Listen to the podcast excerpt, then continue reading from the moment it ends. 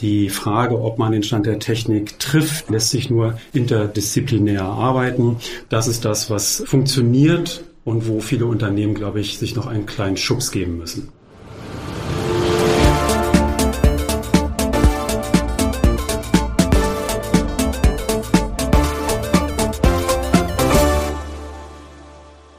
Herzlich willkommen beim Teletrust Podcast. Mein Name ist Franziska Bock und ich bin beim Bundesverband IT-Sicherheit Teletrust für Medien und Events zuständig.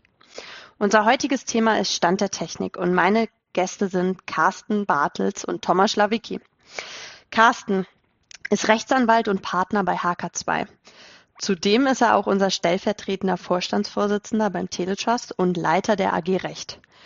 Als Datenschutzbeauftragter und Konzerndatenschutzbeauftragter fungiert er und ist sogar ein mehrfach ausgezeichneter Anwalt für IT-Recht und Datenschutzrecht, zuletzt sogar von der Wirtschaftswoche als Top-Anwalt IT-Recht 2021. Fachbeiträge, Veranstaltungen, Vorträge und Beratung zum Thema Stand der Technik sind nichts Neues für ihn. Darum ist er heute hier. Herzlich willkommen, Carsten. Vielen Dank, liebe Franziska. Ich freue mich dabei zu sein. Thomas Schlawicki ist Senior Manager bei M3 Management Consulting GmbH und Leiter des Arbeitskreises Stand der Technik beim Teletrust. Thomas, du bist heute hier, um aus dem Nähkästchen zu plaudern und deine Expertise zum Stand der Technik zu liefern. Ich freue mich sehr, dass du heute da bist. Herzlich willkommen. Vielen Dank für die Einladung. Ich freue mich dabei zu sein. Schwere Einstiegsfrage, Carsten. Wo fängt man an, wenn man Stand der Technik einen völlig ahnungslosen in nur drei Sätzen erklären müsste? Die Eingangsfrage mit äh, drei kurzen Sätzen zu beantworten, ist tatsächlich eine kleine Herausforderung. Ich mag das mal versuchen. Mit dem Stand der Technik beschreibt man anhand von objektiven, fachlichen Kriterien die Qualität von technischen, aber eben auch nicht technischen Leistungen. Und äh, diese Qualitätsfeststellung, die kann erfolgen, wenn eine Leistung zu den besten am Markt gehört, einen bestimmten Zweck zu erfüllen. Und der dritte Satz, der wäre, der Stand der Technik in der IT-Sicherheit ist ein Zweck, der sich in vielen Gesetzen wiederfindet, zum Beispiel im deutschen IT-Sicherheitsgesetz und eben auch in der Datenschutzgrundverordnung. Und wenn ich darf, vielleicht noch einen vierten Satz, nämlich, ähm, dass wir uns natürlich heute hier mit Sicherheit auch der Frage widmen, äh, wann man diese Anforderungen, diese gesetzlichen Anforderungen eigentlich unter welchen Voraussetzungen wie umzusetzen hat. Vielen Dank, Carsten. Thomas, Du hast jetzt auch vier Sätze gut. Wie würdest du es erklären? Ich versuche mich kurz zu halten. Also ich bin von dem Begriff Stand der Technik absolut begeistert. Das Tolle an dem Begriff Stand der Technik ist ja, dass er gleichzeitig viel, aber auch wenig aussagt. Also er lässt vermuten, dass jeder versteht, worum es geht.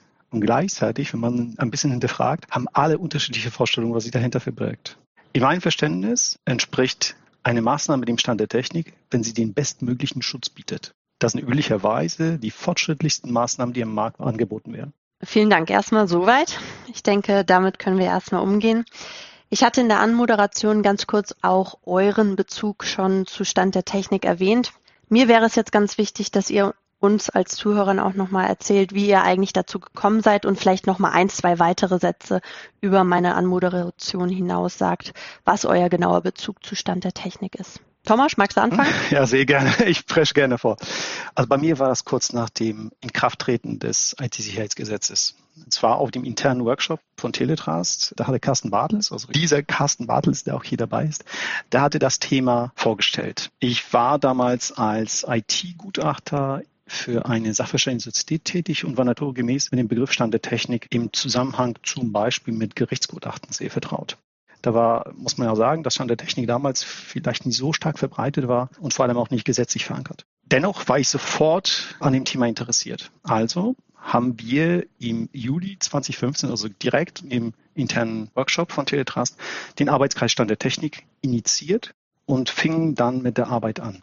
Ein Jahr später haben wir die erste Version der Handreichung zum Stand der Technik publiziert und der Rest ist Geschichte. Das heißt, mehrere Versionen der Handreichung zum Stand der Technik, diverse Vorträge, Publikationen und nicht zuletzt verbunden mit meiner beruflichen Tätigkeit, Beratungsaufträge im Zusammenhang mit der Bewertung und Beratung zum Stand der Technik in der IT-Sicherheit.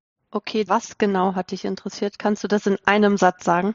Das war eine Herausforderung, den Stand der Technik der IT-Sicherheit tatsächlich zu beschreiben, denn zu dem Zeitpunkt gab es das eigentlich nicht. Danke. Carsten? Ja, meine Befassung mit dem Thema Stand der Technik begann ein Jahr zuvor. Da war nämlich das federführende Bundesministerium, das BMI, das Bundesministerium des Innern, mit der Gestaltung des Gesetzes befasst und hat in diesem Zusammenhang die verschiedenen Stakeholder, die verschiedenen Interessensverbände ähm, in einer Verbändeanhörung zusammengebracht, um Stellungnahmen gebeten und dann sollte in dieser Anhörung die Punkte, die für eine Änderung dieses Entwurfs gesprochen haben, äh, ventiliert besprochen werden und auch die Punkte aufgegriffen werden, wo das BMI gesagt hat, ja, das haben wir gesehen, das fanden wir auch interessant und vielleicht auch nachvollziehbar, würden wir aber nicht aufgreifen. Und das war 2014. Und da habe ich eine Stellungnahme mit äh, abgegeben zu diesem damaligen Gesetzesentwurf für das IT-Sicherheitsgesetz quasi 1.0, auch wenn es so nicht genannt wird, aber das war nun mal das erste. Und im Anschluss haben wir dann zusammen im Teletrust, im Bundesverband IT-Sicherheit überlegt, was wir daraus machen. Und dann war für mich relativ klar, dass wir das thematisch aufgreifen müssen in diesem besagten internen Workshop, haben das getan und dann war eine, finde ich, sehr konsequente Folge davon, dass wir diesen Arbeitskreis gegründet haben und auch gleich sehr schnell überlegt haben, was da ein Output sein muss, nämlich eine Darstellung dessen, was wir im Bereich der IT-Sicherheit für den Stand der Technik halten und wie wir da hinkommen. Und darüber hinaus begleitet mich der Stand der Technik eigentlich jetzt konsequent seit Jahren. Also das hat mich nicht mehr losgelassen, denn wir haben 2014 die Anhörung gehabt, 2015 das erste IT-Sicherheitsgesetz, dann ist ja 2016 die Datenschutzgrundverordnung in Kraft getreten. Zwei Jahre später war dann der sogenannte Geltungsbeginn. Dort steht auch etwas Wesentliches und Wichtiges zum Stand der Technik. Dann haben wir natürlich auf der europäischen Ebene noch die sogenannte NIS-Richtlinie bekommen, die ebenfalls mit dem Thema zu tun hat und ja quasi die europäische Rahmenrichtliniengebung, Gesetzgebung darstellt für die nationalen IT-Sicherheitsgesetze. Und dann haben wir noch zum Beispiel ein Gesetz in Deutschland, welches zwar den Stand der Technik selbst gar nicht aufgreift, man allerdings bei der Anwendung des Gesetzes nicht um den Stand der Technik drumherum kommt, und zwar explizit auch im Kontext von IT-Sicherheit, nämlich das sogenannte Geschäftsgeheimnisschutzgesetz, das sogenannte GESCHGEC, das gilt seit 2019. Und jetzt haben wir seit letztem Jahr, seit 2021, das IT-Sicherheitsgesetz 2.0 und die eben angesprochene NIS-Richtlinie ist auch schon wieder auf europäischer Ebene in Überarbeitung sodass relativ nachvollziehbar sein mag, wie stark sich das auswirkt, was der Stand der Technik da in den verschiedenen Gesetzen verursacht hat. Der hat also Auswirkungen auf Beratungen, Vorträge, Beiträge, Workshops, aber vor allem auf die Vertragsgestaltung, auf Vertragsverhandlungen und die Wirkung von Verträgen mit Technikbezügen und mit Bezügen zur IT-Sicherheit. Das ist so mal jetzt im Abriss mein Konnex zum Stand der Technik. Vielen Dank. Also hier kamen jetzt schon wieder eine, einige Begrifflichkeiten, DSGVO, GASHGAG etc. pp. Wir werden die zu einem späteren Zeitpunkt mal aufgreifen.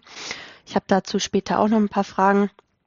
Mir ist es ja sehr wichtig, dass wir in diesem Podcast auch die Zuhörer und Zuhörerinnen abholen, die vielleicht noch nicht ganz so viel Ahnung oder noch nicht so einen ganz großen Bezug zur IT-Sicherheit und dementsprechend zum Stand der Technik. Deswegen bin ich ein großer Fan von Beispielen aus dem Alltag. Mir wäre es da sehr wichtig, wenn ihr das einmal aus der juristischen Sicht, du vielleicht Carsten, und einmal aus der unternehmerischen Sicht von Thomas anhand von ein, zwei, drei, vier Beispielen aufziehen könnt. Wer mag anfangen?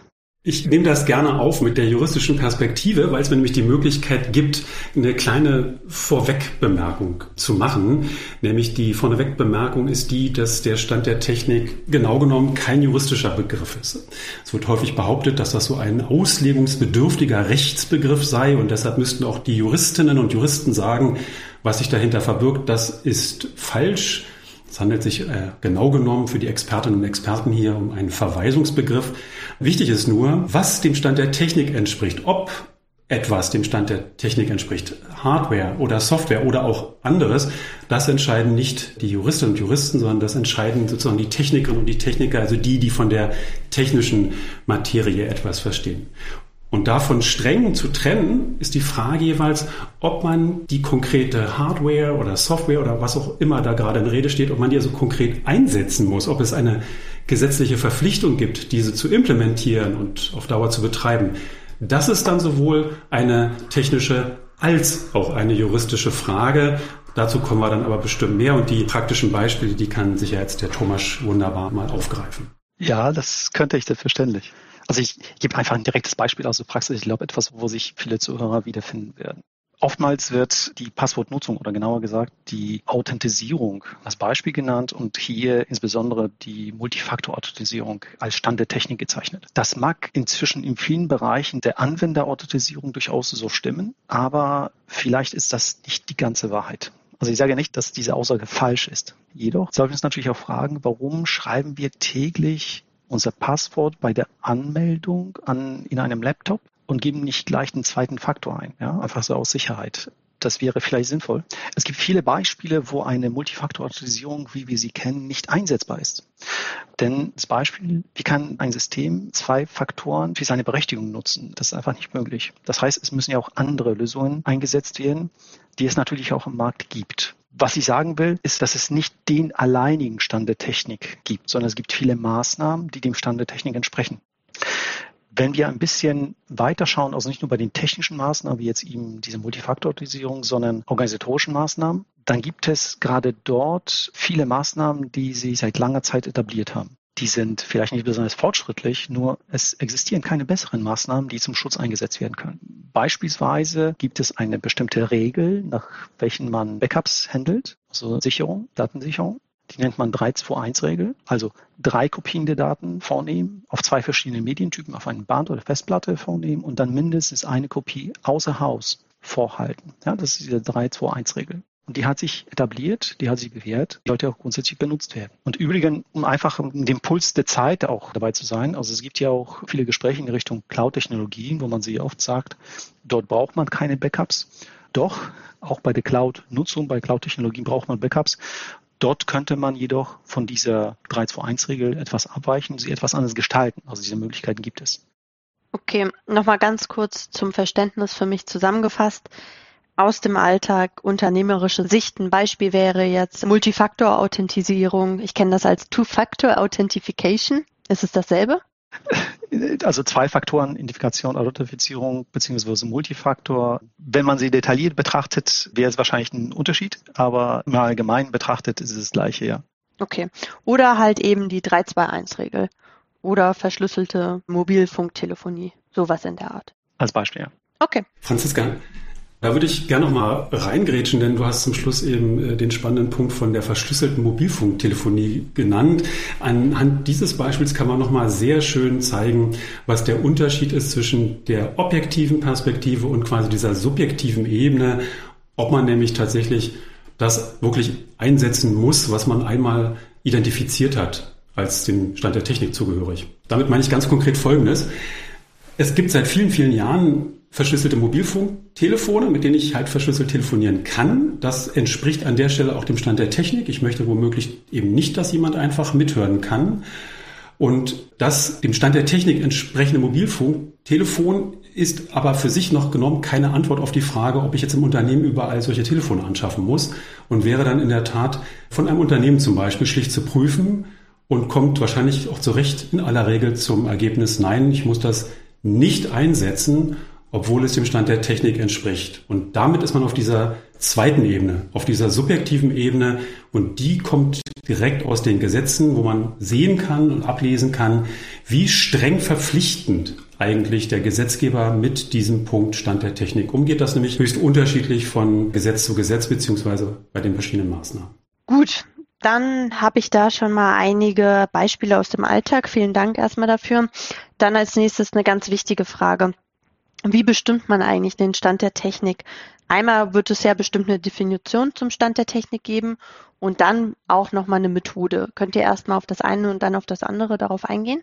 Ja, gerne. Also die Definition wird man in zusammengefasster, in verkürzter Form ungefähr so formulieren können, dass der Stand der Technik nämlich die am Markt verfügbaren Bestleistungen bezeichnet. Von was? Nämlich von IT-Sicherheitsmaßnahmen zur Erreichung von gesetzlichen IT-Sicherheitszielen. Das klingt ein bisschen kompliziert, trotz der Kürze, meint aber quasi die Speerspitze der Leistungen im Bereich der IT-Sicherheit. Und das auf der besagten rein objektiven Feststellungsebene.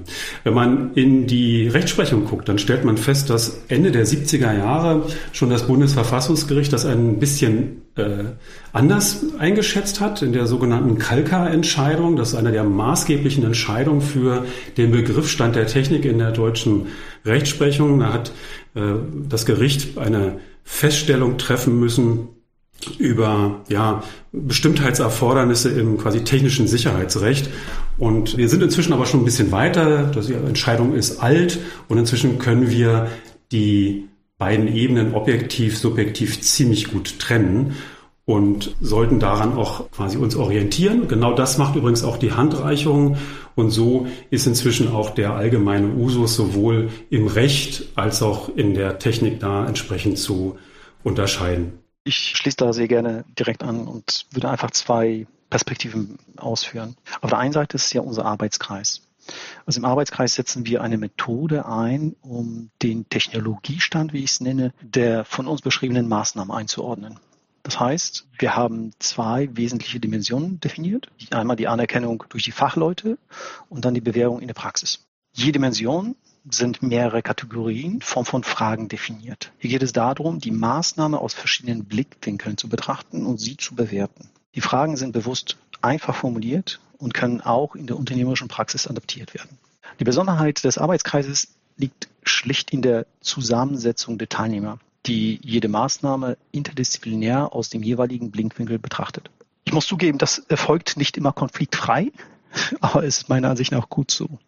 Denn wir wollen ja die Themen dis offen diskutieren. Ja? Wir wollen uns gerade darüber austauschen, ob die Maßnahme tatsächlich aus unserer Sicht ihm entsprechend eingeordnet werden kann als Stand der Technik oder eben nicht. Und erst wenn wir Konsens gefunden haben, wird eine Maßnahme veröffentlicht. Die zweite Sicht, die Sicht des Unternehmens, sie gestaltet sich möglicherweise etwas anders oder etwas schwieriger, denn dort gibt es ja kein Gremium, das die eingesetzten Maßnahmen bewertet. Üblicherweise geht man von den Unternehmensassets aus mit Analyse des Schutzbedarfs. Da wird der Schutzbedarf festgestellt. Darauf folgend werden entsprechende Maßnahmen identifiziert und dokumentiert, die zum Schutz der Unternehmensassets eingesetzt werden. Und machen wir uns nichts vor, bei den Unternehmen fängt man nicht auf der grünen Wiese an, sondern die Maßnahmen sind eigentlich schon da. Gerade deswegen ist es wichtig, sie regelmäßig zu überprüfen, zu schauen, ob die Aktualität und die Wirksamkeit der Maßnahmen tatsächlich im Vergleich zu der aktuellen Bedrohungslage immer noch hinreichend ist. Und man kann die Bestimmung des Stand der Technik oder der Maßnahmen, der Aktualität der Maßnahmen, kann man natürlich auf Grundlage festgelegter Kriterien machen, so ähnlich wie unsere Fragen. Oder es werden die eingesetzten Maßnahmen mit den empfohlenen oder aktuellen Maßnahmen marktverglichen und bewertet. Und um einfach um den Turnus, über den Turnus zu sprechen, dann erfolgt das meistens mit dem ohnehin vorgesehenen Turnus für die Validierung eines ISMS, also eines Informationssicherheitsmanagementsystems. Thomas, ganz kurz. Du redest von Maßnahmen. Ist das so etwas wie eine Handlungsempfehlung oder wie kann ich eine Maßnahme verstehen? Das ist eine Sicherheitsmaßnahme. Also das Beispiel ist die Multifaktor-Authentifizierung. Dabei ist es ja auch wichtig zu verstehen, dass wir natürlich zwischen mindestens zwei Arten, also von Gesetzes wegen wird zwischen den technischen und organisatorischen Maßnahmen unterschieden. Das heißt, da haben wir schon zwei Arten. Und das Besondere daran ist ja eigentlich, dass die Einordnung der technischen Maßnahmen, also Multifaktor-Authentifizierung, relativ einfach erscheint, diese zu bewerten. Hier ist der technische Fortschritt der Treiber, über den auch in der Fachwelt berichtet wird gerade gesagt, also Beispiele sind die Authentisierungs- oder Verschlüsselungsmethoden, die am Markt verfügbar sind und von Fachleuten anerkannt sind. Bei den organisatorischen Maßnahmen hingegen ist das etwas schwieriger, denn hier ist es nicht der technische Fortschritt der Treiber, sondern vielmehr die Bewährung in der Praxis. Das heißt, es müssen Maßnahmen sein, die tatsächlich eingesetzt wird auf der einen Seite, aber die hat sich wirklich bewährt und hilft, entsprechenden Schutz zu erreichen. Als Beispiel ist die Durchführung einer Serverhärtung. Serverhärtung, das ist eine sehr sinnvolle Maßnahme, die auch organisatorisch verankert und regelmäßig überprüft werden muss. Ebenso wie die Überprüfung und Installation von Sicherheitspatches. Okay. Es sind ja jetzt schon öfters die Begrifflichkeiten DSGVO, ITSIG, Stand der Technik und so weiter und so fort aufgekommen. Ihr werft die auch gerne durch den Raum mit Abkürzungen. Könnt ihr vielleicht das Ganze nochmal in einen Zusammenhang bringen, dass man das Ganze vielleicht auch ein bisschen besser versteht, wie diese Begrifflichkeiten zusammenhängen, was das Ganze bedeutet so? Das ist ja ein Thema für Carsten, glaube ich. Ja, der Begriff der Stand der Technik, der ist in verschiedenen Kontexten eingeführt worden, um an verschiedenen Stellen das Maß von IT-Sicherheit zu erhöhen. Das ist sozusagen der Anlass für den Gesetzgeber an verschiedenen Stellen aktiv geworden zu sein oder noch aktiv zu werden. Und deswegen haben wir verschiedene Gesetze, Einmal das IT-Sicherheitsgesetz. Das IT-Sicherheitsgesetz übrigens muss man sich so vorstellen, dass es ein sogenanntes Artikeländerungsgesetz ist und dadurch verschiedene andere schon bestehende Gesetze quasi geändert hat, geupgradet hat und ansonsten aber keine eigenständige Bedeutung darüber hinausgehend hat, hat dafür gesorgt, dass der Stand der Technik jetzt eben in verschiedenen anderen Gesetzen auftaucht. Und dort wird er verpflichtend eingerahmt und hat allerdings, und das ist wichtig für, die Beantwortung deiner Frage, einfach verschiedene Gesetzesadressaten. Mit Gesetzesadressaten meint man diejenigen, die nun verpflichtet werden. Und verpflichtet werden auf den Stand der Technik völlig unterschiedliche Zielgruppen, wenn ich das mal so unjuristisch sagen darf. Zum Beispiel einmal die Kritis-Betreiber. Die Kritis-Betreiber sind die Betreiber von kritischen Infrastrukturen. Das sind genau die Unternehmen von besonderer Bedeutung für das Gemeinwohl, die im Fokus des IT-Sicherheitsgesetzes von Anfang an standen. Da sind ungefähr derzeit 1600 Unternehmen von betroffen, werden jetzt ein paar mehr durch das IT-Sicherheitsgesetz 2.0. Also nicht besonders viele, so ganz große Unternehmen wie Energieversorger, Telekommunikationsnetzbetreiber, große IT-Unternehmen, große Banken und Versicherer, das im Gesundheitswesen große Krankenhausketten etc. pp. Wer dazugehört, der stellt das anhand von bestimmten Kennziffern und Kennzahlen fest, die in einer eigenen Verordnung niedergelegt sind. Und inzwischen sind auch noch weitere Gruppen, weitere Verpflichtete hinzugekommen durch das IT-Sicherheitsgesetz 2.0. Allerdings in einer etwas anderen Form als die Kritis-Betreiber. Und dann gibt es eine ganz andere Ebene, wo der Stand der Technik eine Rolle spielt. Und dann gibt es eine ganz andere Ebene, wo der Stand der Technik eine Rolle spielt, nämlich die DSGVO gibt dort in Artikel 32 vor, was man alles machen muss im Rahmen von Informationssicherheit und IT-Sicherheit, wenn man Daten mit Personenbezug verarbeitet. Und das gilt unabhängig von der Größe des Unternehmens, unabhängig von der Bedeutung des Unternehmens und gilt sogar dann, wenn es gar kein Unternehmen ist, sondern sich um eine öffentliche Stelle oder eine Behörde handelt. Und insofern sprechen wir zwar hier über den Stand der Technik in der IT-Sicherheit aus der gesetzlichen Perspektive, aus der rechtlichen Perspektive sind aber völlig unterschiedliche Bereiche betroffen. Und jetzt wird es noch komplizierter. Diese Bereiche sind nicht sauber voneinander abgetrennt, sondern überschneiden sich häufig. Man stelle sich das alleine schon vor im Bereich eines Telekommunikationsnetzbetreibers der natürlich auf jeden Fall und immer auch zwingend Daten mit Personenbezug verarbeitet und schon im Anwendungsbereich von mehreren Gesetzen ist, also aus verschiedenen Richtungen kommt, Vorgaben zu erfüllen hat in Sachen IT-Sicherheit und das irgendwie parallelisieren muss und äh, synchronisieren muss und das eine erhebliche Herausforderung ist mit nicht wenigen Aufwänden, die da entstehen und äh, auch nicht mit wenigen Rechtsrisiken, die dann noch verbleiben bei der Umsetzung. Das ist so jetzt mal im groben der Kontext, den ich da vielleicht zu deiner Frage mal darstellen kann. Vielen Dank, Carsten. Es gibt die branchenspezifischen Sicherheitsstandards des BSI. B3S nennen sich diese. Was heißt das genau für die Kritis-Betreiber? Ihr hattet das schon ein bisschen angedeutet mit Kritis-Betreibern. Ja, die, die W3S, diese branchenspezifischen Mindeststandards, die sind im Prinzip ein im Gesetz, welches sage ich gleich, vorgesehenes Tool, damit nämlich Kritis-Betreiber schneller, besser, einfacher auf einem ganz bestimmten formellen Wege nachweisen können, dass sie die gesetzlichen Anforderungen an die IT-Sicherheit auch umsetzen.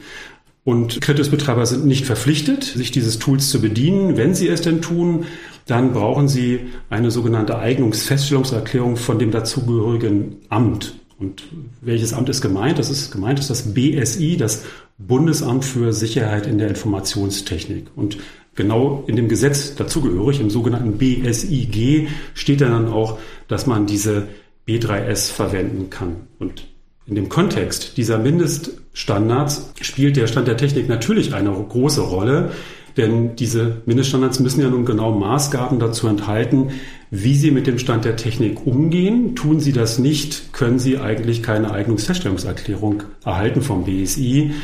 denn dann wären ja gerade diese Branchenmindeststandards nicht dazu geeignet, nachzuweisen, dass man die Anforderungen insgesamt an die IT-Sicherheit umsetzt. In der Praxis ist das schwierig. Wir kennen, Thomas und ich, diverse Branchenmindeststandards, die am Markt schon existieren. Die sind ja bei weitem nicht alle öffentlich zugänglich. Und äh, die, die man durchgesehen hat, die wir sicherlich hier und da unterschiedlich auch durchgeschaut haben, die lassen halt erkennen, dass zum Stand der Technik in aller Regel nichts niedergelegt ist, was den Methoden, die man heutzutage anwendet, eigentlich entspricht, sondern da wird noch auf einem anderen Level mit umgegangen und äh, das äh, haben wir auch schon öfter zur Diskussion gestellt und ist etwas, was wir auch als problematisch erkennen im Zusammenhang mit diesen eigentlich sonst sinnvollen B3S. Thomas, willst du auch noch mal was zu B3S sagen? Nee, also ich finde, Carsten, vielen Dank für die, äh, für die ausführliche Beschreibung. Also das trifft auch mein Verständnis wieder. Auch wenn es in B3S formuliert ist, dann bedeutet das wirklich nicht zwingend, dass das, was dort beschrieben ist, Stand der Technik ist. Also sehr oft wird beispielsweise auf die ISO-Norm 27001 verwiesen, aber das ist ja bei weitem nicht hinreichend konkret. Das ist übrigens vielleicht ein ganz guter Punkt, um überhaupt nochmal auf ein Missverständnis hinzuweisen, ein potenzielles. Es äh, wird immer wieder angenommen, dass bestimmte auch zum Teil untergesetzliche Regelwerke den Stand der Technik ja von sich aus schon definieren und beschreiben würden. Zum Beispiel technische Richtlinien des BSI, die sogenannten TRs, die haben dann noch eine Nummer und eine entsprechende Bezeichnung. Grundschutz. BSI Grundschutz, ja. Oder auch genau, richtig, der BSI Grundschutz, beziehungsweise die einschlägige ISO-Norm, die ISO 27001 und die, die noch zu dieser Familie der Norm dazugehören.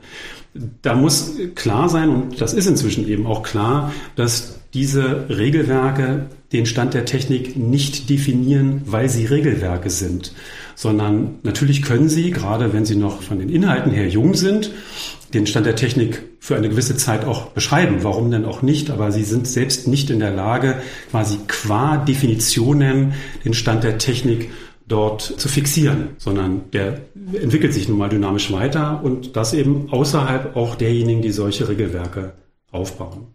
Das hat übrigens auch den Gesetzgeber ein bisschen Überwindung gekostet. Wenn man sich die Entwürfe zum jetzigen IT-Sicherheitsgesetz 2.0 anschaut, dann stellt man fest, dass da in einer frühen Phase tatsächlich angedacht war, dass eine Behörde, das BSI, quasi selbst definiert, was der Stand der Technik ist. Und dann sollte es so eine Fiktion geben, wenn man sich daran hält und das macht, was in der technischen Richtlinie stünde, dann würde man eben auch da mit dem Stand der Technik quasi positiv erledigt haben. Das ist Gott sei Dank nicht in das IT-Sicherheitsgesetz 2.0 übernommen worden, weil es systematisch einfach falsch gewesen wäre. Und derzeit steht zwar noch im IT-Sicherheitsgesetz 2.0 beziehungsweise im BSIG, dass das BSI selbst den Stand der Technik beschreiben und veröffentlichen darf, aber beschreiben tun die dann nur eben einen Stand der Technik. Das ist aber nicht verbunden mit einem Alleinstellungsmerkmal oder mit der Behauptung, dass das kein anderer könnte oder dass das womöglich in jedem Fall sozusagen ein eindeutig richtig sein muss, sondern die werden da methodisch ähnlich rangehen, wie wir das beim Bundesverband IT-Sicherheit im Arbeitskreis übrigens auch machen.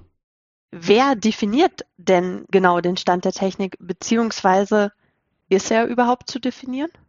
Es gibt meiner Ansicht nach keine eindeutige Behörde, die wirklich den Stand der Technik als solche definiert. Wir haben im Arbeitskreis eine Methode entwickelt, mit der man auch den Stand der Technik bestimmen kann, einordnen kann. Diese kann natürlich jedes Unternehmen entsprechend für sich beantworten und anwenden. Ist es abhängig vom Anwender sozusagen, wenn ich das richtig verstehe? Das wäre abhängig vom Anwender, wobei er natürlich für sich selbst erstmal definieren muss, welche Unternehmensassets ich habe, welchen Bedarf habe ich, welche Maßnahme wäre eigentlich diejenige, die ich dann einsetzen würde. Ich würde gerne noch mal einen Schritt zurückgehen. Wenn du fragst, äh, Franziska, wer eigentlich den Stand der Technik definiert, dann würde ich es gerne noch mal versuchen, ein bisschen aufzusplitten. Also die Definition würde ich gerne trennen von der Frage, wer wendet die Definition an? Also wer bestimmt dann, was der Stand der Technik ist, auf Grundlage einer Definition. Wir haben vorhin den Stand der Technik versucht zu beschreiben und gesagt, was heutzutage unter dem Stand der Technik verstanden wird. Das wäre dann die Definition. Das betrifft die Bestleistungen, die am Markt verfügbar sind, um hier IT-Sicherheit umzusetzen. Und das, worauf Thomas völlig richtigerweise hinweist, ist, wer wendet es an? Natürlich der Arbeitskreis selber, der hat dazu eine Methode entwickelt, wie man eigentlich feststellt, ob bestimmte Maßnahmen, die es eben am Markt gibt, diesen Kriterien dort entsprechen. Dort werden diese Fragen gestellt, dort wird die Antwort bewertet und in der Gesamtschau kommt dann quasi das messbare Ergebnis raus, ja, gehört zum Stand der Technik oder nein, gehört nicht dazu. Das ist gerade die Leistung dieser Handreichung, dass man das so ein Stück weit dort ablesen kann. Und die Ergebnisse, die dort zusammengetragen worden sind, Ergebnisse sind aus der Befassung eines Expertengremiums. Hineinreferenzieren oder darauf referenzieren als maßgebende Instanz oder als Maßgabe kann man sehr gut machen. Das Unternehmen für sich, wenn es eine andere Methode anwenden möchte, kann das natürlich tun, deshalb, weil es gerade dazu konkret keine gesetzlichen Vorgaben gibt, wie man zu dem Stand der Technik kommt. Und ganz wichtig ist auch eben tatsächlich, es gibt dazu, wie Thomas schon gesagt hat, keine passende Aufsichtsbehörde. Am Ende des Tages würde aus der rechtlichen Perspektive, wenn es nämlich darum geht, ob ein Gesetz eingehalten wurde oder nicht, der Richter oder die Richterin feststellen, dass etwas dem Stand der Technik zugehörig war oder nicht und natürlich das auch nur tun mit Hilfe von IT-Sicherheitsexpertinnen, also einer Gutachterin oder einem Gutachter. Und diese Ebene zwischen Definition und der Anwendung gehört etwas dazu oder nicht, die ist eben nochmal von der dritten Ebene zu trennen, nämlich der Frage, wenn jetzt die Unternehmen festgestellt haben, aha, hier habe ich etwas als zum Stand der Technik zugehörig entdeckt und ermittelt, muss ich das jetzt einsetzen oder darf ich es einsetzen? Und damit ist auch dann die Frage verbunden, ob ich quasi IT-Sicherheitsbudget ausgeben muss oder ob ich das freiwillig tue. Bin ich noch in der Erfüllung von gesetzlichen IT-Sicherheitsanforderungen oder bin ich einfach nur dabei, meine IT-Sicherheit zu optimieren, weil ich es kann und weil ich es möchte? Und auch zu dieser dritten Ebene, zu dieser letzten Frage, ist das freiwillig oder muss ich das tun? Gibt es inzwischen Methoden, die man da sehr gut anwenden kann? Und deswegen, um den Bogen quasi nochmal da zurückzuspannen zur Frage, wer macht das dann eigentlich und wie macht man das? Bitte einem Vorbehalt, den man oft hört, nicht erliegen nämlich dem Vorbehalt, man könne doch den Stand der Technik nicht bestimmen, weil er sich gerade ständig ändern wird oder weil unklar ist, zu welchem Zeitpunkt man quasi definieren muss. Nein, es gibt für beide Ebenen, die beiden letztgenannten Ebenen, immer eine gute anwendbare Methode. Und auf der ersten Ebene muss ich eben nur mit einer sauberen Definition anfangen. Dann lässt sich da auch ein gutes Ergebnis erzielen. Also, der Stand der Technik ist zu definieren trotz dessen er sich fortlaufend aktualisiert, aber es ist nicht die Aufgabe der Aufsichtsbehörden beziehungsweise die Rolle der Aufsichtsbehörden. Wir hatten jetzt die Aufsichtsbehörden schon ein, zweimal angedeutet, vor allem das BSI. Was ist denn dann die Rolle der Aufsichtsbehörden? Die Rolle der Aufsichtsbehörden ist, wie der Name sagt, die die zu beaufsichtigen Unternehmen daraufhin zu kontrollieren und im Blick zu behalten, teilweise auch zu beraten, dass die speziellen gesetzlichen Anforderungen eingehalten werden. Und diese Aufsichtsbehörden gibt es teilweise quasi branchenübergreifend. Das ist zum Beispiel die Landesdatenschutzaufsichtsbehörde, die sich eben um völlig unterschiedliche Unternehmen zu kümmern hat, ne? eben umsoweit es sich um die Verarbeitung von Daten mit Personenbezug handelt. Und dann gibt es die bereichsspezifischen Aufsichtsbehörden, zum Beispiel die BaFin für Banken und Versicherungen, beziehungsweise die Finanzwirtschaft oder eben die Bundesnetzagentur für den Bereich der zum Beispiel Telekommunikationsnetze. Und gemein ist den Aufsichtsbehörden, dass sie an den verschiedenen Stellen tatsächlich auch den Stand der Technik mit zu prüfen haben, mit zu berücksichtigen haben in ihren Prüfungsprogrammen. Thomas mag mir vielleicht da gleich widersprechen. Nach meinem Kenntnisstand hat keine der Datenschutz und anderen Aufsichtsbehörden bislang einen validen Plan dazu, wie man eigentlich nach dem Stand der Technik zum Beispiel Audits durchführt. Das nicht zwingend, da muss ich dir tatsächlich widersprechen ein bisschen. Also ich gebe dir einerseits recht, wenn es darum geht, in unserem Sinne tatsächlich Stand der Technik in der IT-Sicherheit zu prüfen nach unserem Verständnis. Das kenne ich nicht, aber es gibt IT-Sicherheitskataloge, die natürlich die BNetzA äh, entsprechend veröffentlicht hat, an der die Unternehmen geprüft werden mit den, mit den, mit den logischerweise auch entstehenden Probleme, weil das sind eigentlich die B3S am Ende des Tages, also die Branchenstandards, wogegen ja auch geprüft wird. Okay, aber ich muss da nochmal einhaken, weil ich es noch nicht ganz 100 Prozent nachvollziehen kann. Das BSI prüft, ob der Stand der Technik eingehalten wird, aber das BSI definiert ihn nicht. Und Stand der Technik ist ja eigentlich demnach kein Gesetz. Richtig, der Stand der Technik ist kein Gesetz. Lass es mich nochmal so versuchen. Der Begriff taucht zwar in einem Gesetz auf, in mehreren Gesetzen taucht er auf, aber er verweist in die Welt der Technik, in die Welt der IT-Sicherheitstechnik. Und dort muss er mit Inhalten gefüllt werden. Und das kann tatsächlich nur in Expertenkreisen geschehen, die sich darüber auseinandersetzen unter den Maßgaben, die der Thomas vorhin genannt hat, unter welchen Faktoren bzw. Vorgaben etwas schon oder noch in den Bereich Stand der Technik fällt und vielleicht da irgendwann reinfällt, aber eben auch vielleicht irgendwann wieder rausfällt. Das kann äh, weder ein Gesetz noch eine Behörde qua Status festlegen. Also nur weil es zum Beispiel ein sogenanntes Subordinationsverhältnis gibt, da oben ist der steuernde Staat, der die Regulatorik mitbringt und da unten ist das Unternehmen oder der Bürger, der dieses Recht anzuwenden hat, ist das keine Struktur, innerhalb derer der Staat quasi abstrakt vorgeben kann, das eine gehört zum Stand der Technik und das andere nicht. Das heißt, es kann durchaus sein, dass mal eine Behauptung einer Behörde, etwas gehöre zum Stand der Technik, vor einem Gericht nicht standhält oder von einem Gutachter schlicht anders gesehen wird.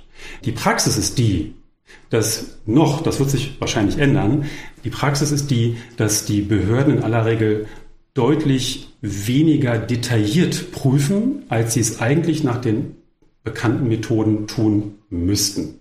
Und insofern bin ich auch eben bei der Einschätzung von Thomas, ja, die eine oder andere Behörde hat da was zu auf dem Zettel, aber es ist nicht das, was man eigentlich heutzutage prüfen müsste. Sozusagen die Prüfung selbst ist nicht Stand der Technik, sie ist selber nicht State of the Art. Genauso sehe ich das. Genauso sehe ich das, Carsten, ja. Das ist ja gut, dass ihr euch einig seid. Jetzt frage ich dazu aber noch eine kleine Sache. Nur mit Ja oder Nein bitte antworten.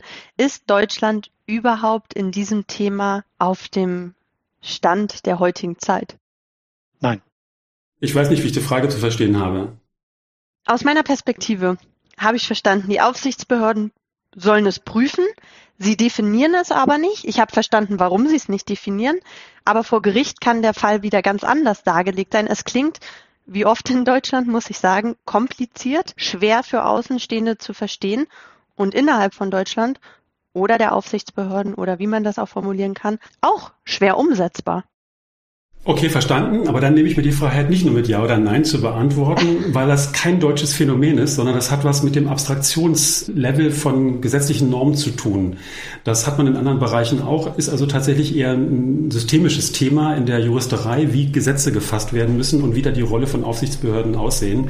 Was ein Gesetzgeber tatsächlich machen könnte, ist, er könnte ja zum Beispiel, wie man das im technischen Umweltschutz macht, bestimmte Messwerte festlegen, die dann relevant wären. Gibt es aber in der IT-Sicherheit bislang nicht, deswegen müssen wir es quasi ausfüllen. Das hat bislang keine Behörde so klar gemacht und bis dahin kann man tatsächlich zu unterschiedlichen Ergebnissen kommen. Mein Eindruck ist, dass die Methode selbst nicht das Problem ist. Trotzdem hast du völlig recht, Franziska, es ist sehr komplex. Es ist ein hyperkomplexes Thema, gerade deshalb auch, weil die Gesetze, die es ein bisschen unterschiedlich aufgreifen, selber eben nicht einheitlich aufgreifen, äh, weder quasi bei dem sogenannten Tatbestand noch bei der Rechtsfolge oder beim Anwendungsbereich. Also egal, wo man da hinguckt, da hat man das mit unterschiedlichen Anforderungen zu tun. Und das quasi zu orchestrieren. Das ist die Herausforderung für die IT-Sicherheitsexpertinnen und für die Juristinnen. Gut, dann will ich, ich Thomas würde, ich würde ja ein bisschen anschließen, ja. Also ja, nein, ich habe es ganz bewusst mit Nein beantwortet, relativ einfach. Aus meiner Sicht, du hast natürlich gewünscht, dass wir relativ einfache Antwort liefern. Das habe ich getan. Meiner Ansicht nach zur Begründung. Die Frage, die ich mir stellen würde, ist, ist die IT-Sicherheit in Deutschland am Stand der Technik der IT-Sicherheit ausgerichtet? Und da sage ich ganz klar, nein, ist es nicht. Aus verschiedenen Gründen. Die Antwort kann sehr, sehr komplex sein. Das erspare ich an der Stelle. Ich glaube, der Punkt, Carsten, den du erwähnt hast, Konkretisierung tatsächlich im Gesetz, so ähnlich wie im Bundesemissionsschutzgesetz für den Bereich IT-Sicherheit und Informationssicherheit, wenn man es etwas breiter betrachtet, stelle ich mir sehr, sehr schwierig vor. Das heißt, da kann man sehr, sehr schlecht tatsächlich Schwellen definieren, die einzuhalten wären, weil Standardtechnik sich einfach fortlaufend entwickelt. Wir haben unterschiedliche Bedrohungslagen und, und, und, und, und. Also es gibt sehr, sehr, sehr viele Sachen. Genau das hat man versucht, auch mit der Kritisverordnung zu machen. Und meiner Ansicht nach müsste man tatsächlich noch eine Schippe drauflegen. Das ist meiner Ansicht nicht hinreichend. Danke, Carsten, danke, Thomas, an dieser Stelle. Wir verlassen ein bisschen das Glatteis wieder. Es hat mich jetzt nichtsdestotrotz sehr interessiert. Ich wollte da mal ein bisschen nachbohren und ich habe gesehen, wo auf jeden Fall der Tisch ein bisschen wackelt. Was mich jetzt noch interessieren würde, wie wird sich der Stand der Technik noch in der Zukunft entwickeln? Beziehungsweise welche Position denkt ihr, dass der Stand der Technik einnehmen kann oder wird? Fange ich diesmal an. Wir haben ja gelernt, der Stand der Technik ist einer Maßnahme verändert sich kontinuierlich. Das passiert ja nicht jeden Tag, aber stetig. Ja, es gibt ja immer wieder technische Entwicklung, es gibt fortschrittliche Technologien, die eingesetzt werden, höhere Rechenkapazität, neue Bedrohungsszenarien dazu folgen, neue Abwehrmethoden und, und, und, und, und verschiedene Maßnahmen, die eine Rolle spielen.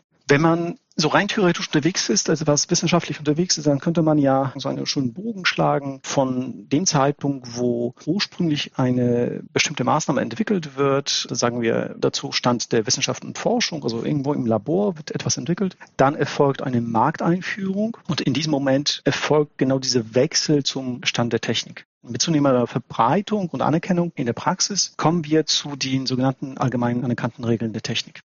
So, jetzt mal angenommen, diese Maßnahme verliert die Anerkennung, also durch Kompromittierung, und zwar egal in welchem Stadium, ist die Maßnahme nicht mehr einsetzbar. So einfach so, um den Hintergrund ein bisschen zu erklären.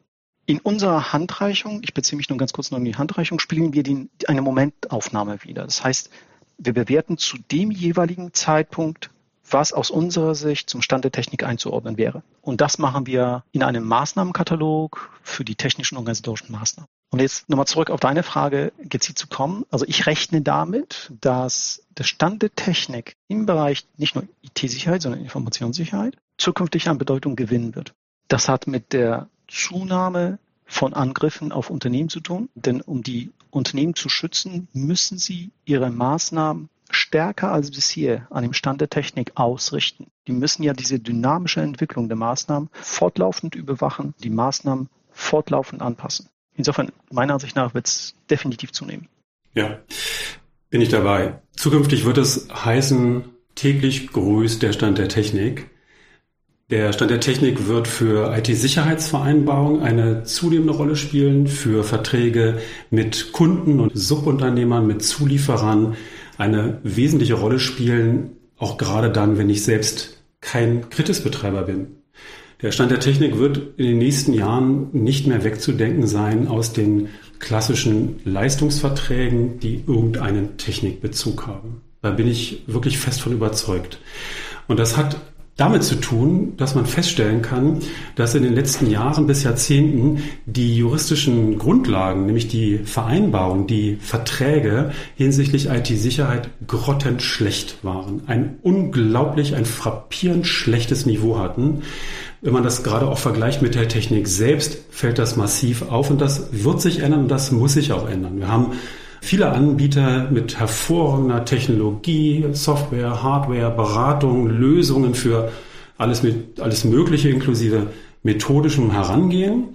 Und in dem Moment, wo das vereinbart wird, wo man das einkauft oder verkauft, haben wir plötzlich ein massiv schlechtes Niveau, so dass der Kunde kaum eine Möglichkeit hat, seine Ansprüche dort durchzusetzen, klar zu erkennen, wo der Anbieter vertragsuntreu geworden ist und andersrum kann der Anbieter auch ganz schlecht prüfen, ob er sich eigentlich noch und inwieweit an den Vertrag hält. Und vor allem müssen solche Verträge mit den Bezügen zur Stand der Technik ja auch agil sein. Sie müssen selber eine gewisse Dynamik aufweisen. Dazu gibt es inzwischen Methoden. Wir wissen inzwischen, wie man solche Verträge macht. Das passiert aber noch viel zu selten und das, habe ich schon gesagt, wird sich ändern. Und das kann man auch erkennen jetzt schon, dass sich das ändert, weil spätestens seit dem 24.02. dieses Jahres sich die Perspektive der Auftraggeber massiv verändert hat. Auf äh, kleiner Ebene, auf der Ebene der Mittelständler, auf der Ebene der Großunternehmen sowieso und bei der öffentlichen Vergabe beziehungsweise Beschaffungswesen eben auch und erst recht. Insofern müssen sich zukünftig Juristinnen und Juristen auch mit solchen technischen Einzelheiten, hätte ich jetzt fast gesagt, also mit solchen technischen Maßgaben und Vorgaben intensiv auseinandersetzen und sich wirklich endgültig davon verabschieden, in Verträge nur noch hineinzuschreiben, der Stand der Technik soll berücksichtigt werden oder der und derjenige sei verpflichtet, das und das nach dem Stand der Technik umzusetzen. Das ist nicht das, was man vereinbaren muss, wenn man entsprechende Verträge zu schließen hat, die dann auch ein bisschen halten sollen und die ein bisschen belastbar sind. Insofern meine Antwort auf die Frage, auch die Bedeutung wird nicht mehr zurückgehen, sondern die Bedeutung des Stands der Technik wird stabil bleiben bis massiv zunehmen. In welcher Geschwindigkeit die Bedeutung zunehmen wird, ist vielleicht noch nicht ganz klar. Aber das wird sich in Bälde zeigen. Spätestens dann, wenn wir die NIS-Richtlinie 2 sehen und wenn wir eine gewisse Drittwirkung sehen. Man kann nämlich noch eines beobachten, dass das IT-Sicherheitsgesetz und überhaupt IT-Sicherheitsgesetze, die für bestimmte Zielgruppen gemacht sind, und 2015 ja gerade für die Kritisbetreiber gedacht waren, eine Drittwirkung haben auf andere Vertragsverhältnisse, von denen Kritisbetreiber überhaupt nicht betroffen sind.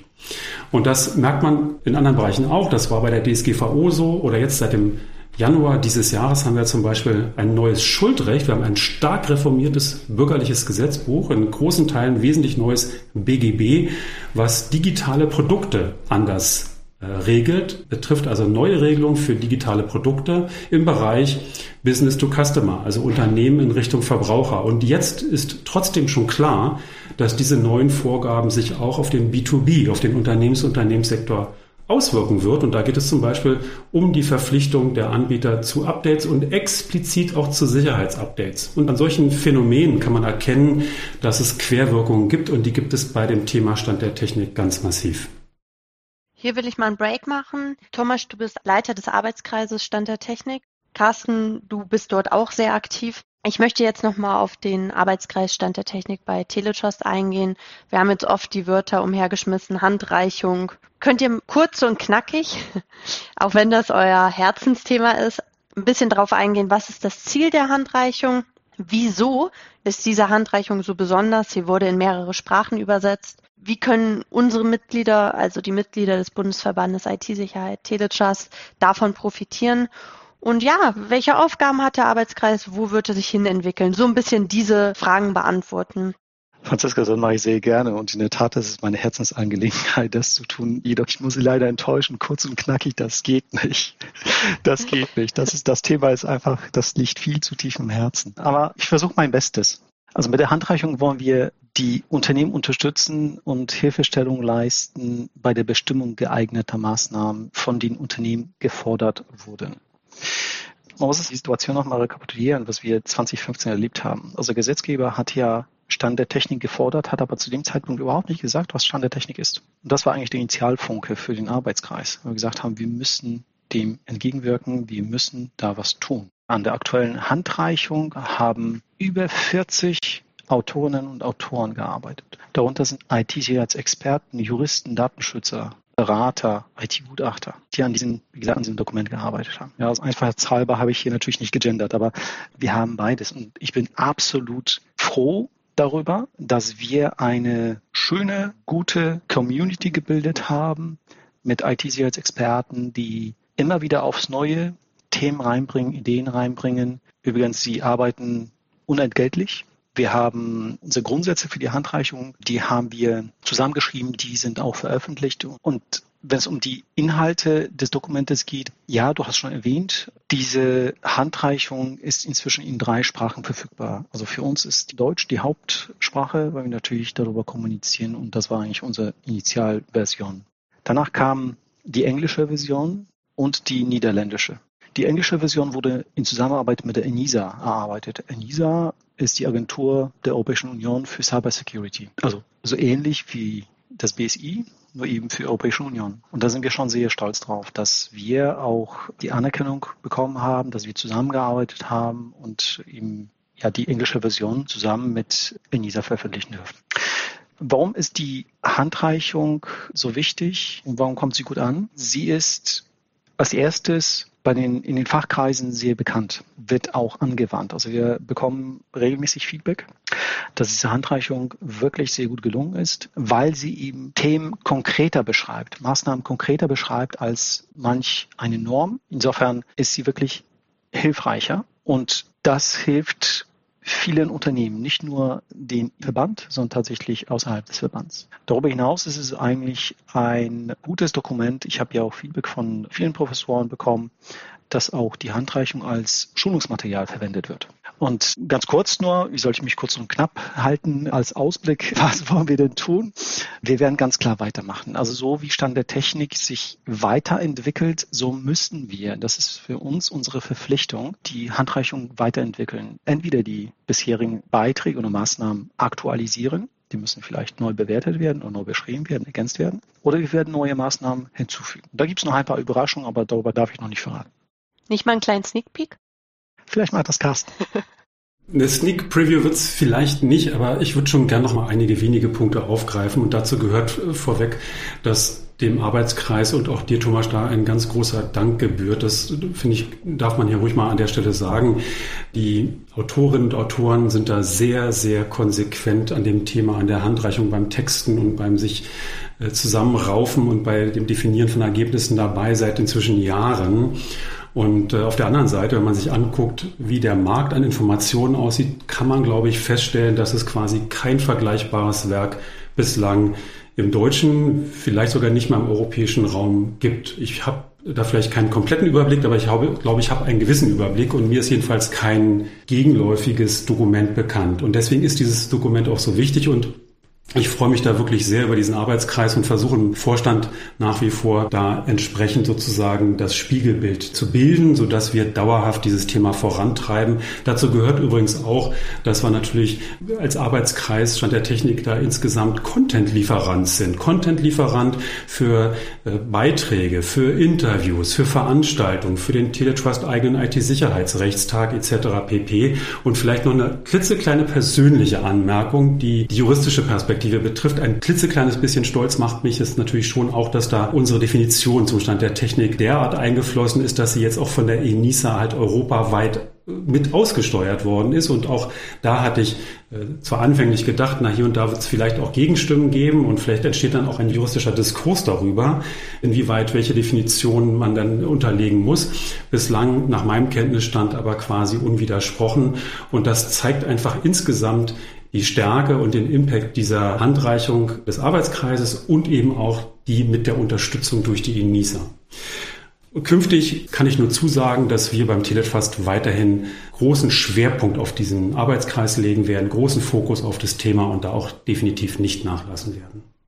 Okay, vielen Dank, Thomas. Vielen Dank, Carsten. Das war ja sicherlich eine gehörige Menge Arbeit beim Teletrust, diese ganze Handreichung zum Stand der Technik zu erstellen, auszuarbeiten und so weiter und so fort. Und wahrscheinlich ist es ja auch recht viel Arbeit laufend. Ich kriege das ja mit, es wird laufend aktualisiert, neue Versionen kommen raus.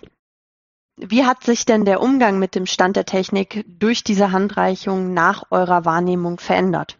Zwei Sätze bitte. Ich weiß, es ist eine Challenge. Carsten? Der Umgang hat sich vertraglich beim Verhandeln massiv geändert, weil wenn man auf die Handreichung zum Stand der Technik verweist, man die Diskussion sehr schnell beenden kann.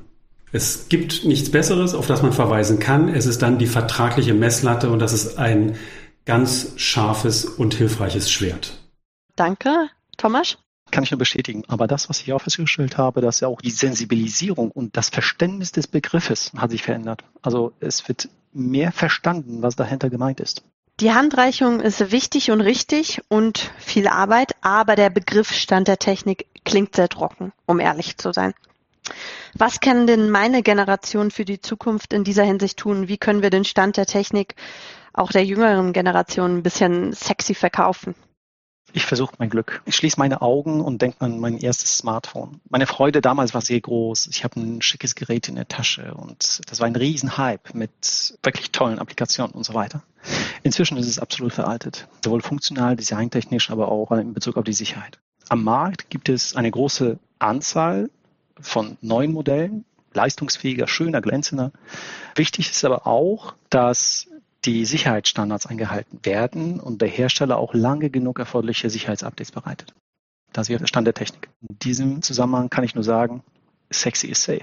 Okay, das ist eine Aussage. Ja, Thomas und Franziska, es muss nicht immer alles sexy sein und der Stand der Technik muss auch nicht sexy sein. Wichtig ist, dass er wirkt und er wirkt. Er wirkt nämlich dadurch, dass er das tut, was er tun soll und er schafft tatsächlich, ich habe es eben schon angedeutet, Sicherheit Verbindlichkeit und tatsächlich auch ein Stück weit Entlastung. Entlastung für die Parteien, womöglich sogar auch für die Juristinnen und Juristen.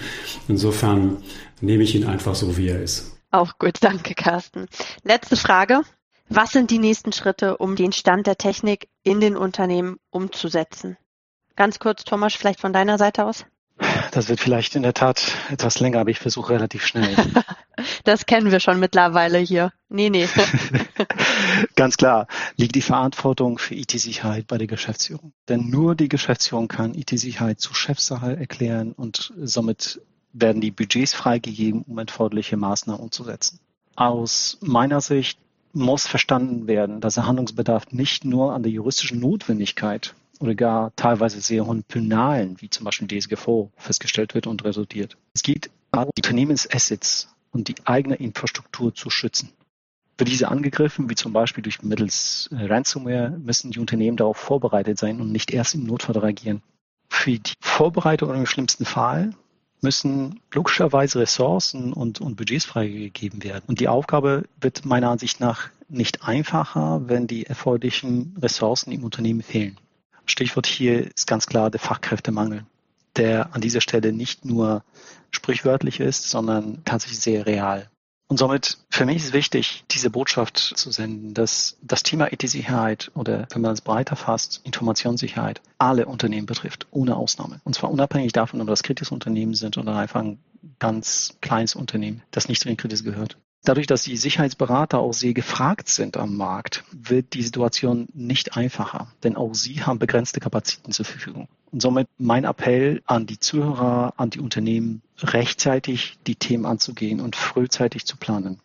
Ja, mein Tipp an die Unternehmen und an die Zuhörerinnen und Zuhörer wäre, spätestens jetzt Teams zu schaffen und in den Teams an dem Stand der Technik zu arbeiten, sich ein Stück weit davon zu verabschieden, dass bestimmte Themen von Fachabteilung zu Fachabteilung in der Reihe geschoben werden, bei IT-Projekten zum Beispiel von der beauftragenden Fachabteilung über den IT-Leiter, der Datenschutzbeauftragten und dann der Rechtsabteilung, davon sich ein Stück zu lösen, sondern den Ablauf dahin zu bringen, dass man im Team zusammen die Themen erarbeitet, die Lösungen erarbeitet, denn die Frage, ob man den Stand der Technik trifft, wie man ihn umzusetzen hat, was man dafür braucht, in welcher Priorisierung, was man dann da an Maßnahmen zu ergreifen hat, lässt sich nur interdisziplinär arbeiten, zusammen mit der IT, dem IT-Sicherheitsbeauftragten, sofern vorhanden, dem Datenschutzbeauftragten der Fachabteilung, vielleicht auch jemand aus der Geschäftsführung,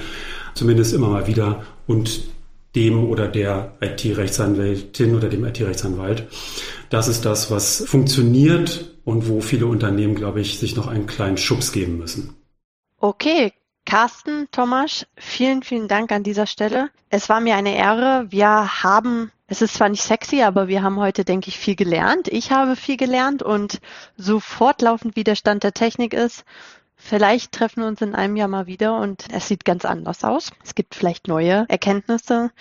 Und an dieser Stelle nochmals vielen, vielen Dank. Es war wirklich sehr aufklärend, auch für mich. Ich bin gespannt auf das Feedback. Feedback wie immer gerne an info.teletrust.de. Wir sind da offen für Vorschläge oder die Resonanz. Und ja, wie gesagt, vielen Dank, dass ihr hier wart und ich bin gespannt auf alles, was noch kommt. Sehr gerne. Vielen Dank. Sehr gerne.